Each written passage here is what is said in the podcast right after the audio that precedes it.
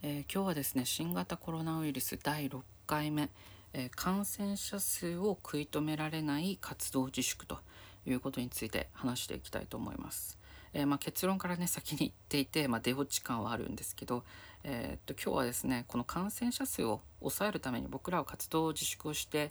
いますよね今ね、えっと移動制限などもだいぶ行っております。えこういうふうなストレスを抱える今この状況なんですけどこれは意味があったのかということについて喋るので怒らないで聞いてほしいです。え、今日ねデータを見て喋るのでこれはあくまでも本当にそのデータから見る話だっていうことであの怒らないでほしいですね怒っても意味がないので あの事実だけを見てほしいということでございます。で、えー、と今ね僕が見ているグラフや表など数字などはですね、えっと、Twitter またはですね、えー、ウェブサイトこのポッドキャストが配信されているウェブサイトに貼っておくのでそれは、えー、多分ポッドキャストのリンクどこかにあるリンクから飛べると思うのであのよかったらそのリンクを見ながら、まあ、一緒にねこの表を見ながら、えー、話を聞いていただければなと思います。じゃあ早速えこの感染者数を食い止めるために行った、え今までの、まあ、緊急事態宣言などについて振り返っていきたいと思うんですけど、まあ、ちょっとそれより前前までちょっと振り返って、えどういうふうにこの感染者数が推移していったのかっていうところを見ていきたいと思います。で、えまずですね、えー、っとこの発症っていうのがこのコロナウイルスの発症っていうのが、えー、武漢であの症状が出る発症ではなくてね、えー、誕生したのが、えー、武漢で発出てきたと言われてますね。これが、えー、去年の11月、えー、2019年の11月末頃かその辺でなんか発見されてたと。でもそれを中国はなんかまあ誰かさんにね、えー、気を使ってかなんか知りませんけどあの隠蔽者とかいろいろ言われております。まあ、それはまあわりかし今ちょっとどうでもいい話、まあ、どうでもいい話じゃないんだけど、えー、と今はねちょっとそこは話しません。その詳しい話してると、まあ、ややこしくなるんでそこではなくて、えー、そんなことがあったと。で、えー、そこから、まあ、そういう対策を取らずに12月にだいぶ武漢でこのコロナウイルスが蔓延して1月にもうえー、瀕死な状態になってしまうと武漢が、えー、もう感染爆発と もう本当に死人が続々出てしまうというような状況になってしまったということですね。えー、中国の方でね。でこの時日本で、えー、取られてた対策っていうのはほぼ何もなかった。まあ厳密に言うといろいろやっていた、まあ、現場サイドではいろいろやっていたことはあるかもしれませんけどまあ一応飛行機はバンバン飛んでる状態でしたよね。なので、まあ、中国人とか、まあ、僕も、えーと、観光施設の近くとかに行くと中国人とか普通に見ましたよ。あの全然あ人いるじゃんって思うぐらいあ中国人いるじゃん？大丈夫？っていうふうに思うぐらい人わんさかしてました。しかしながらですよそんな状況の中日本の感染者数っていうのは、えー、1桁とかね2桁でも、えー、10人とか20人とかっていう数字でした。これがえー、っとね3月中頃まで続きますこういう水準が3月中頃まで続きますでそういうふうな、えー、状況の中、まあ、低水準ね、えー、日本のコロナの感染者数が低水準の中進んでいってなんか世界ではなんかわりかしこう騒がれていったと。え日本ではこう低水準の中世界では騒がれていってえ世界が騒いでるから日本のメディアとかねそういうところも騒ぎ始めたわけですね。騒ぎ始めて、えー、日本も何らかの対策をしないといけないということでなんかいろいろと対策を始めます。まあその武漢からの飛行機を止めたりとかいろいろやりますと。でえー、一応日に30人出てて、えー、なんかメディアはですね新聞とか、えー、テレビとか日に30人も出てる。やばいと、え昨日は27人だったのに今日は30人だ。大変だというふうにやるわけですね、えこういうふうなことを NHK も揃ってみんなでやり始めたと。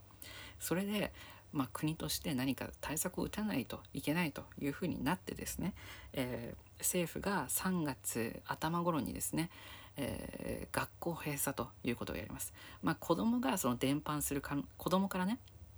えーと、ウイルスを伝播する可能性があるから、えー、学校を閉鎖したりしますとまず。でそれによって、えー、感染者数を食い止めるんだとやりますね。でこれと同時に、まあ、多くの企業にも、えーと活動を、まあ、ある程度抑止できるところは抑止してくださいみたいな、えー、状況になっていきます。まあ、この時はまだまだ弱い方ですけど、まあ、意識高いというか、まあえーと、真面目な企業は、まあ、いろいろな政策というか対策をですね取っていく企業も出てくると。でそういうふうなことがあったんだけど、まあ、実はこの後にですね感染者数感染者数が、えー、微増するんですね、えー、やる前よりちょっと微増していくんですよ。ちょっと増えていくのね。で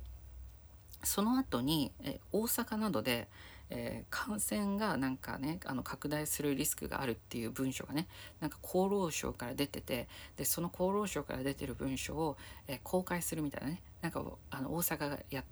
やりましたよねなんかそういうこと。でそれで兵庫とかその辺に行ってはいけないよみたいなことをしましたと。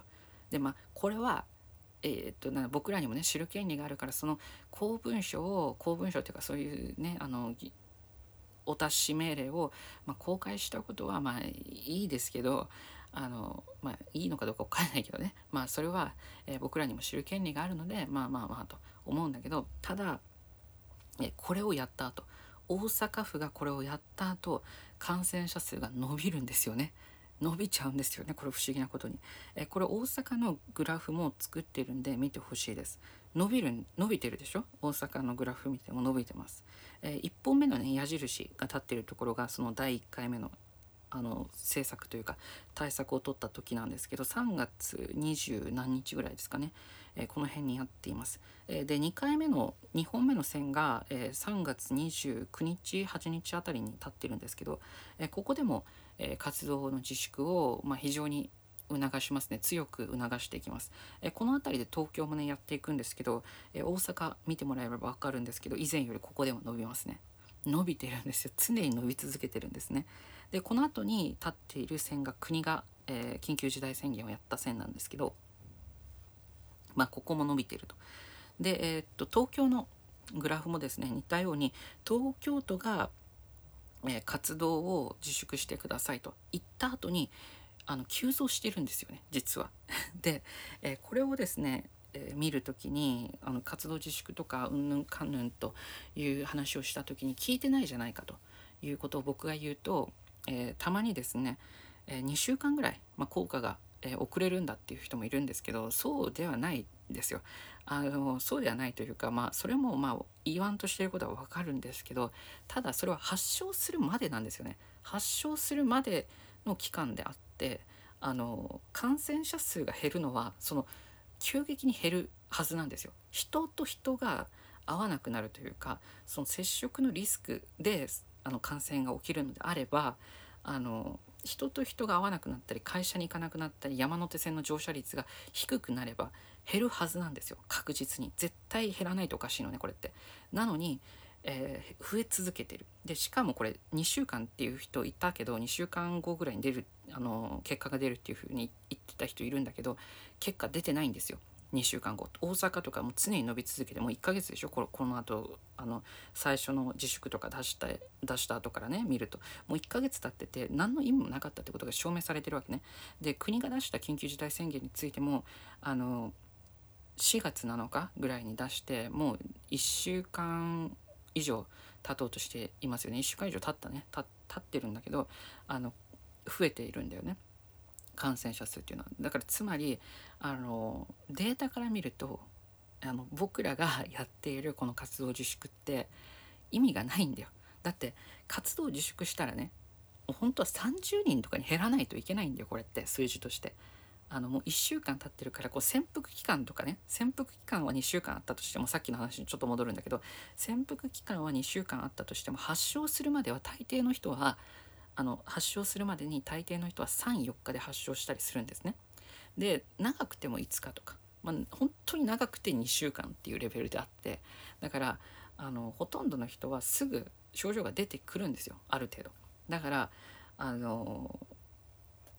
2週間後に結果が出るっていうのもうんなんかこのクラスター班がねなんか言ってたみたいなこと言うけどねクラスター班とかなんかそういう風に言ってたっぽいんだけど、まあ、それもねなんかちょっと無責任だなと思いますよね。で実際2週間経ちましたよと。もうすぐ経ちますよと、えー、結果出たんですかと。出てませんよねと。ね。あのあなたたちがねやったやった時に、えー、大体400人500人ぐらい、えーと、ああなたたちっていうのはあの政府がね政府が緊急事態宣言を出した時に大体400人程度感染者数が、えー、日に出てたんですよ。まあ、患者数でこれ見ないといけないっていう部分あるかもしれませんけど、まあ、大体あのグラフ的には同じような形になるので、まあ、それはま自分でね患者数を見てどうなのかっていうのを、まあ、ちょっと見てほしいんですけど、まあ、ちょっとそこまで話していくと長くなるのでちょっと一旦置いときますけど、まあ、とにかく感染者数でいうとあの緊急事態宣言が出された時っていうのは、えー、400超えるかぐらいですかね。400超えるかぐらいだったんだけど今日に500人程度出てるんだよね。これ見たらもうわかるじゃん。自粛って意味ないんだよ。もう本当に意味がなかったとしか言いようがない。だからこれ他に何か原因があるっていうことを考えなくちゃいけない。フェーズに僕らは入ったんですよもう。あのだから活動自粛ということを、えー、て言うのこう感染を止めるみたいな風に僕らは NHK とかねえー、政府とかね、えー、クラスター班みたいなね政府のクラスター班みたいなところからいろんな洗脳洗脳というかこう情報を聞いてねあの意味があるんだと思い込んでやるわけよ。思い込んでやるんだけどあの東京都のなんだっけあの新宿渋谷、えー、その辺歩いてる人がなんか、え、去年と比べて、まあ、平常時と比べて70%以下になったとか50%以下になったとか言われてるじゃないですか。50%以下になったら感染者数減ってないとおかしいじゃん。本当に人と人でね感染するんであれば。なのに全くもって、あの、政府はそれを、えー、っと言わないなんで言わないのか分かんないけど自分たちが失敗してるっていう事実を認めたくないんだと思うんだよね。多分これはにあの医師会かなんか分からんけどその辺もなんか、えー、と関係してるような気がする医師会かなんか感染症のなんかその疾病対策のその辺もなんか、えー、自分たちの失敗を認めたくないんじゃないかっていうふうに思えてしまうんだよねこの数字見ると。だってさあのさっきも言ったけどね何度も言うようだけどあの最初何も僕ら僕らに対して何も国とか、え行政とかが制限かけてなかった時何もかけてなかった時ね飛行機とかも飛んでた時感染者数いな感染してる人いなかったんだよほとんど。ほとんどいなかったのになんでやればやるほど活動自粛すればするほど感染者数が伸びるのか。ね。もうこれはさもう事実だからねこれはもうやればやるほど伸びてるっていう事実があるのになんで昨日ね4月16日に全国にえー、っと感染防止のために活動自粛、えー、緊急事態宣言を全国に発令したのかということがですねちょっと疑問なんだよねと。もしかしたらこの後ね えー、地方でね感染爆発起きる可能性ありますよ、まあ、爆発という数字じゃないですけどねはっきり言うと、えー、毎回毎回言ってるんだけど爆発っていう数字はもっと高い数字にあるべきだと思ってるので、えー、爆発ではないけど今より増える可能性は、えあるかもしれないという覚悟をねしておかないといけないのではないかということですね。うん、だって4月7日に緊急事態宣言で、まあ、4月頭頃から4月1日頃から、まあ、出るよ出るよって言われて多くの企業たちは対策取ってたわけじゃん。だからそこから、まあ、多くの企業はもうすでに対策を取ってる企業もあったり、えー、そこに向けて対策を取り始めてる企業があったりしたわけよ。なのに減ってない。4月頭からみんなもう本当に厳しい動きをしているのに何にも影響してない。だからこれねあのこれで経済がダメになっちゃったでしょ？お店とかやってる人もさ、まあ、大変厳しい状況に置かれてる人とかもいるわけじゃん。その人たちにとって相当これかわいそうな結果だよ。だって身を削っているというか本当に血血が流れている レベルでさあのドクドクドクドクねあのもう血管から血が流れているのに何の効果もないというね。あの絆創膏を貼ってるにもかかわらず絆創膏が効かない血小板がないような状態でこれ。血小板が働いてませんよみたいなね。あの全くもって、えー、意味意味がないような状況になってしまっているというのが、えー、今の日本の、まあ、現状だということね。だからアメリカとかではさ、まあ、ある程度その対策を取りますと。で実際それで動き始めたらねあの緊急事態宣言が出てもアメリカはすぐには動かないんだよね動かなくてなんかもう活動をガンと制限した後に後からこうねあのカーブの波が緩くなったっていうのあるじゃんだからアメリカではアメリカみたいな波ではアメリカみたいなこの数字ではね感染者数の数字では意味があったんだけど日本では意味がなかったというかむしろ煽られてね僕らはメディアに煽られて感染者数を増やしてしまってるのではないかというねむしろそっちに疑いを持った方がいいかもしれないんだよね。これね、えー、こっからは僕のもう完全なあの推察です。推察。でどういうことかっていうとあの2月末頃から、えー、まあ3月頭からでいいや。3月頭からかなりコロナ報道コロナウイルス報道っていうのがテレビでえー、連日報道されてますよね。もうびっくりするぐらいコロナコロナコロナとこの1ヶ月以上やってますよね。それによって、えー、主婦とかねあのお父さんお母さんも何でもいいんだけどあの買い物に行く人が増えたような気がするんだよ僕。で物に触れる機会より物をたくさん買う機会が増えたりそのマスクを買い求めて行ったりとかね、え、なんかその食料品でもいつも以上に買ったりとかいつも以上に物に触れる可能性が増えたような気もする僕は。それであの主婦とかがねあのスーパーに行ってそのスーパーで何か商品に触れるたびに感染を広めていってしまった可能性があるまたお父さんとかねお子さんとかもこの、まあ、自粛の中ね、まあ、一緒に買い物に行って奥さんと一緒に買い物に行ってえそれで普段見慣れないね商品とかあるわけじゃん。お父さんとか子供とかだったらいつもお母さんがさあの買い物に行ってたらあの普段見ない商品とかがあってついついいろんなものに触れてしまうとかね。そういうことで、まあ、もしかしたらねあの感染が広まってる可能性があるとだから今言われてるの人物人感染なんじゃないかと人人ではなくて人人物人感染が、まあ、一番濃厚なんじゃないかみたいなふうにも言われてますよね。で僕はこれはねあながち間違ってないと思っていてインフルエンザもねだいぶそれが大きいと思うんですよね。あの僕がインフルエンザかからなくなったのはあのこの人物人感染をなるべく避けることによって最近インフルエンザかからないので、まあ、分かんないこれは僕,、ま、僕のあくまでも、えー、ただの僕一人の被験体で実験してることなんでね、えー、っと僕はインフルエンザが流行り始めそうだなと思ったら、えー、っと物に触れなくなるんですよね。あの商品とかに触れなくなったり、え、顔とかその粘膜を触る時には必ず手を洗ったり手を消毒したりっていうことをまあやるやるんですよ。なのでえっとなんだっけあのウイルスじゃない、えー、アルコールティッシュとか、えー、テピカジェルみたいな。テピカジェルはあんまり持ってることないですけど、まあ、たまにあったらねテピカジェルとかも持ち歩いて、えー、動いてるのね。あの毎年というかあのインフルエンザが流行る時期ってね。でそれをやるやるようになって僕はあの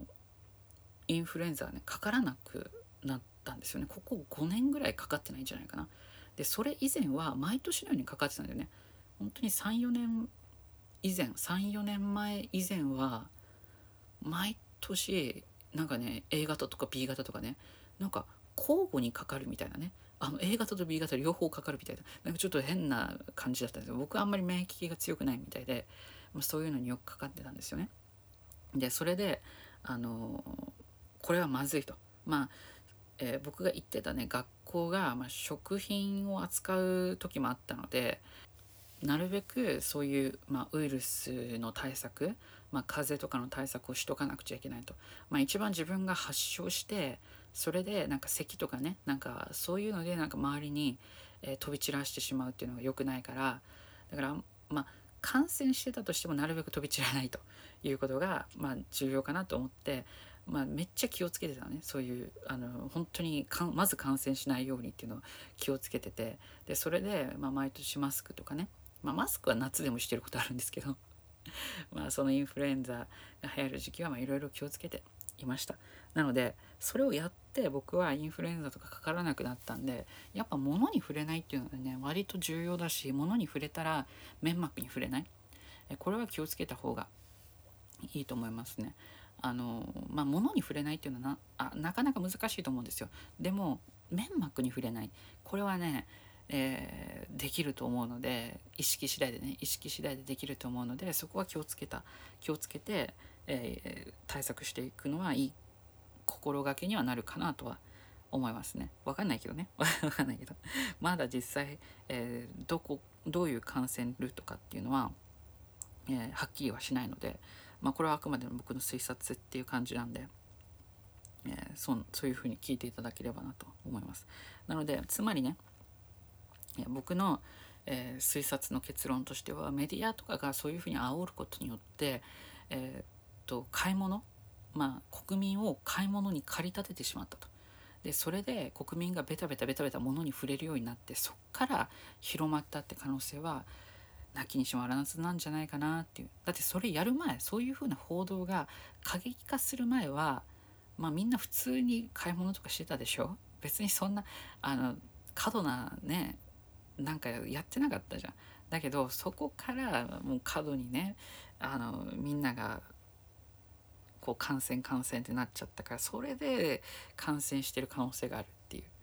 だから感染を意識すれば意識するほど感染してしまうっていうね。もう負の負のジレンマに陥ってるような気もするなという感じですね。だからマスク普段つけない人がさマスクつけるとさあのマスクをねマスクの表側っていうの外側をもう直に触ることがあるでしょう。あれもう普通僕からするとありえないわけね。あのもちろん僕も触ることあるけど触ったらねもしそれを触ったら基本的に粘膜に触れないとかさそんなの考えないじゃん。多分わかんないけど。僕は一応ねあのそういう、まあ、昔からその感染症に弱いっていうのがあったのでいろいろ対策をしてきた人間なんですけどね、えー、まあそうそういう、まあ、自分の話をとにかく、えー、何が言いたいかっていうと、まず結論としては、えー、まああんまり意味がないということですよ。あのこの僕らが今やっているこの感染症の対策、まあ、いろんな対策をやってきたんだけど、まあ、ほとんど効いてないと。きうん、聞いてないのにうんもっと過激化させていくっていうのはねどうなのかなっていうだからまあ例えばさこのこのね対策をやってるからこれぐらいで抑えきれてるんだっていう人いるんだけどいや抑えきれてないからって。抑え対策っていうのはあの抑えるんじゃないんだよ。減らすんだよ対策っていうのは。ね。あの あの普通普通というか あのどういうふうに対策を捉えてるのかようわからないんだけど例えば対策で水際対策ってあの国交を遮断するっていうことするじゃん。国交を遮断するっていうのはあの身内に感染者がいないからゼロになるわけじゃん。だから今の日本がやっているこの活動自粛とかも、まあ、山手線の乗車率とかがまあそんなに下がってるんだったらえー、っとまあさっきも言ったかもしれないけど、まあ、30とか、まあ、その何も対策してないレベルまでは下がらないとおかしいですよねと。だって対策してない時と対策してる時で対策してない時の方が少ないって明らかにおかしいんだよこのデータ。ね、あのいくら感染者数が増えて増えてしまったからって言って対策すればさ対策すれば落ち込まないとおかしいんだよ数字が本当に。だからなんでこのさあの2週間後とか言う人がいたりさあの対策してるからこれだけの数字で収まってるんだみたいなさ。お前対策したらさ減らんとおかしいだろな。ね、まあ、例えばあの走ってさ、まあ、筋トレというか、まあ、ダイエットね。あの、まあ、筋トレでもいいや。あの筋トレと思ってさ走ってさ走ったらさ筋肉落ちたみたいなことよく聞くでしょ。それって筋トレじゃないんじゃないかって疑うでしょみんなね。走るって、まあ、実は筋肉が落ちたりするんだよね。だからあの走って筋トレだとまず思って走った場合あの筋力が落ちたと。筋力あれ？え筋肉つけるために運動とかして走ったりもしてたんだけどあれ？なんか知らないけど筋肉落ち始めてないみたいな風に気づくわけ。そしてそれでそれでもね走り続けますかって話を。ね、例えば今まで腹筋だけのトレーニングであ腹筋ついてきた。よしランニングも入れようみたいなね。そういう風な流れになってランニングしてましたと。そんな中であのランニング入れるとなんかあの体重は減るんだけど筋肉量がつかないと筋肉量が上がらないあれおかしいなと思った時点であのどこか改善策を見つけるでしょねあのランニングやめるじゃん普通 それと一緒なわけ。ね、みんなあの活動自粛活動自粛っていろんなところでピンポイントでみんなでやってきたわけ。やってきた中で全部あのヒットしてないそれが。だからこれはねもう考え直すフェーズにね十分入ったかなとは思います。まあ、そんな感じで今日ちょっと長くなってしまいましたがね、えー、コロナウイルスについてですね、えー、第6弾話してみたと、えー、第6弾は、え僕らの活動自粛は何の意味も持たなかったと、え残念ですねと僕らは身を切る思いで、えー、いろいろとね対策してきたとまあもう本当にお店やってる人とかね死ぬ思いでやったにもかかわらずレストランとかねレストランとかをあの本当に飲食業とかやってる人とか、まあ、それ以外もそうですけど、まあ、本当に僕今パッと思いつくのはねもうレストランがガラガラだったイメージがねすごい強いんですよ。あのそういう飲食店がねもう必死こいている中ね、えー、この数字っていうのはね本当にあの申し訳ない申し訳ないと。いう話でございました。もう本当にみんなで頑張ってる中この数字を下げられないっていうね。えー、っと残念な感じですね。はい。じゃそんな感じで今日終わりたいと思います。ではではバイバイ。